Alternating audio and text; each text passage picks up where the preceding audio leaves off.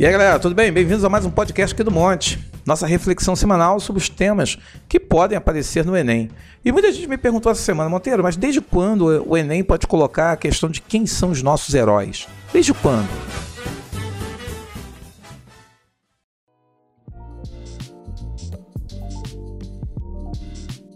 Veja bem, nós, enquanto sociedade, enquanto uma construção coletiva, nós temos que pensar que a todo instante nós, de alguma forma, construímos de forma particular esse conceito de um herói.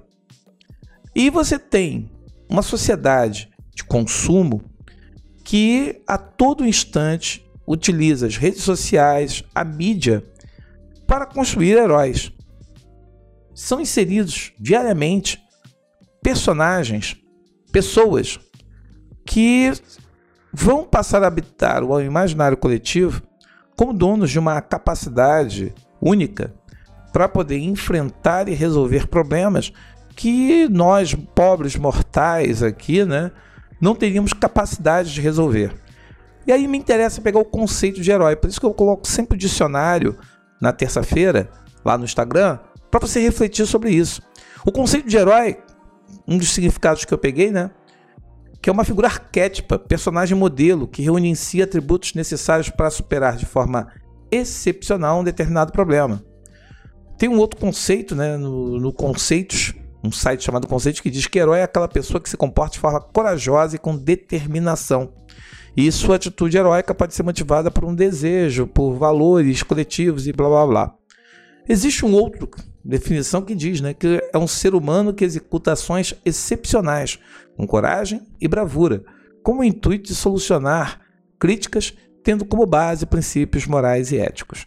Bem, os princípios morais, os princípios éticos no Brasil de hoje está meio uma coisa assim, meio complicado, né?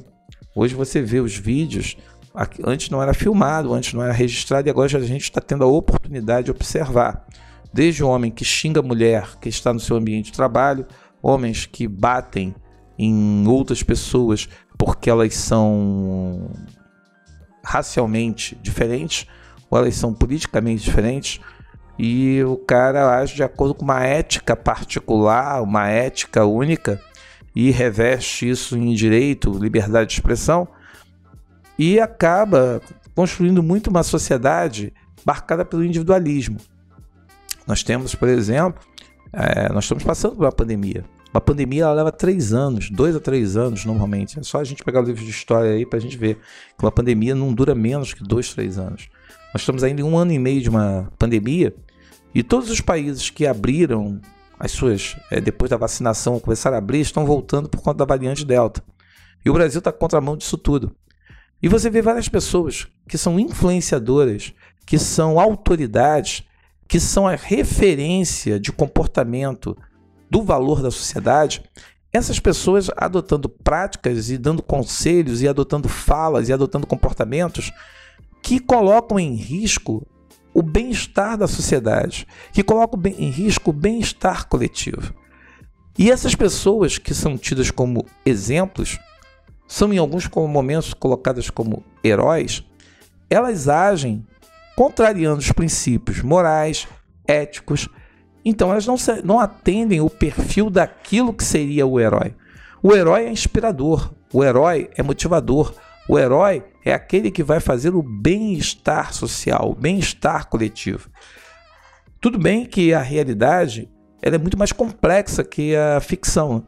A ficção cria aquela, aquele dilema, né? maniqueísmo do bem contra o mal e ponto final. Quando a gente vai perceber a vida real, a gente vê que a coisa é muito mais complexa. Eu sempre digo que a fome só existe porque a fome dá dinheiro. E a pandemia vai durar um bom tempo aqui no Brasil porque o pessoal descobriu que dá para ganhar um dinheiro muito bom. Donos de hospital, fábrica de remédio. Tem uma galera que está ganhando dinheiro, bilionários estão surgindo aí. E a gente fica pensando até quando as pessoas que ficam fazendo discursos é, para assumir determinados remédios, determinados comportamentos, e depois vem as denúncias de negociações e outras coisas assim que deixam a gente um tanto quanto apavorado. A gente fica discutindo, né? Quem são os nossos heróis? Quem são esses grandes personagens? E aí eu vou buscar na mitologia, né? você vai ver a mitologia clássica, como que se passa a construção do herói? Quem são os heróis? Quem são esses que são beneficiados pelos deuses, né? Porque no passado você tinha essa coisa do cara ser semideus, né? Filho de Deus. E ele, no caso, era revestido por um valor que lhe dava uma coragem, que lhe dava uma, uma capacidade de superar desafios e servir de exemplo para essa coletividade. A gente tem aí Perseu, Hércules, que são heróis que as pessoas buscam. Ulisses, no, de Odisseia. Aí você tem uma inspiração mitológica. E essa inspiração, por exemplo, ela muda quando a gente vê, por exemplo, Camões escrevendo os Lusíadas. Os Lusíadas sendo escritos, o que Camões ali revolucionou, né? E não cria um herói.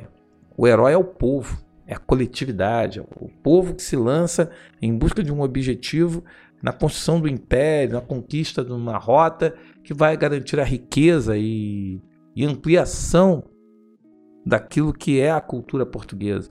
Então, o povo é colocado como protagonista, o povo assume esse protagonismo.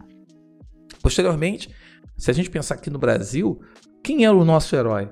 É aquele que hoje muita gente voltou a chamar de vagabundo, né? Que é o índio. O índio, que é o nativo, que é o habitante aqui da terra e que agora estão tentando querer usar como referência para as terras indígenas, ignorando seus 500 anos e seus mais de 500 anos vivendo aqui na terra em interesses escusos, em interesses que se voltam para o agronegócio e para outros grupos econômicos poderosíssimos que estão tendo lucros absurdos, colocando em risco a vida, a toda a nossa identidade por conta do dinheiro, por conta de toda a riqueza que há nesses espaços que pertencem a um povo que foi empurrado do litoral para o interior e que foi empurrado, empurrado e que agora estão querendo expulsar de vez. E não faltam denúncias. Arthur Krenak está aí para isso, para você acompanhar o Krenak e saber o que ele tá, tem denunciado. E agora mesmo, em Brasília, a organização indígena acampada em frente ao STF, esperando o julgamento para poder saber o marco legal, que é uma discussão que é muito interessante a gente colocar, porque hoje a gente vê esses heróis na rua lutando por uma questão que mexe com a identidade do país, que mexe com o futuro da nossa pátria, que mexe com o futuro do nosso povo. Não é uma questão de povo indígena, é uma questão que toca pelo Brasil, que passa por cima de interesses internacionais. Então, quem são os nossos heróis? Quem são essas pessoas? A gente vê o índio no romantismo foi construído como herói. É um índio inventado, um índio lá, todo ele maquiado para atender a uma construção etnocêntrica que veio da Europa e que foi adaptada aqui, colocou-se uma cor local na tentativa de se inspirar o povo com alguém que não era real. Posteriormente, nós vamos construindo esses heróis e vamos percebendo como que esses heróis são feitos hoje pela mídia. Como que a mídia nos impõe valores e nos impõe personagens que não têm uma base moral e ética é, necessária para servir de exemplo a ninguém ou para servir de base, de referência, para ser chamado de herói. E aí a gente fica pensando, quem são os nossos heróis? Quem são as pessoas que, nos, que servem de exemplo para nós, que serve de exemplo para o país? Quem são essas pessoas? O que elas fazem, o que elas realizam? Quando a gente vê uma pessoa indo à rua, protestar, lutar pela garantia dos seus direitos à vida, a pessoa está sendo ali, está tá enfrentando todo um status quo que exige o silêncio, que quer silenciar. E a pessoa tem a coragem de lutar por aquilo que eticamente é correto. A pessoa hoje protestar porque não está, está tendo que comprar osso em vez de carne, comprar gordura de carne para poder alimentar, é, isso daí não é um ato revolucionário, isso é um ato de, não só de revolucionário, mas é um ato de coragem. As pessoas estão indo à rua para poder questionar, para poder discutir, se pensar uma outra possibilidade, porque a gente morrendo de fome, a gente morrendo na pandemia, e aí você vê alguns heróis que ficam estimulando pessoas a cometerem atos que vão de encontro à lei, que vão de encontro à ordem, que vão de encontro a, a tudo aquilo que seria o bem-estar da sociedade, em nome de interesses pessoais, em nome de interesses que são apenas interesses de um determinado grupo. E a gente tem que pensar sobre quem são esses nossos heróis. Quem são aqueles que nós devemos, devemos valorizar? Nossos pais? Nossos amigos? quem serve de referência? Um Júlio Lancelotti é um herói. O padre Júlio Lancelotti. Ele é um herói, porque ele nada contra a corrente e enfrenta todo um sistema que gostaria de ver apagado todos aqueles que ele ajuda, que ele vai lá e dá o seu auxílio. Nós temos que pensar que nós temos, assim como o padre Júlio Lancelotti, nós temos várias pessoas que fazem ações no dia a dia, que não estão na mídia, que não, não aparecem, mas que estão aí ajudando a salvar vidas. Seja o enfermeiro do hospital, que se desdobra para poder conseguir atender a todas as pessoas que estão sofrendo dentro do hospital, o médico, o professor, o lixeiro, o cara que não. o caixa do, do mercado. Todas essas pessoas têm um sentimento de heroísmo, por quê? Porque elas estão deixando de lado, muitas vezes, a sua vida pessoal para poder ajudar a coletividade, com ética, com respeito e com moral.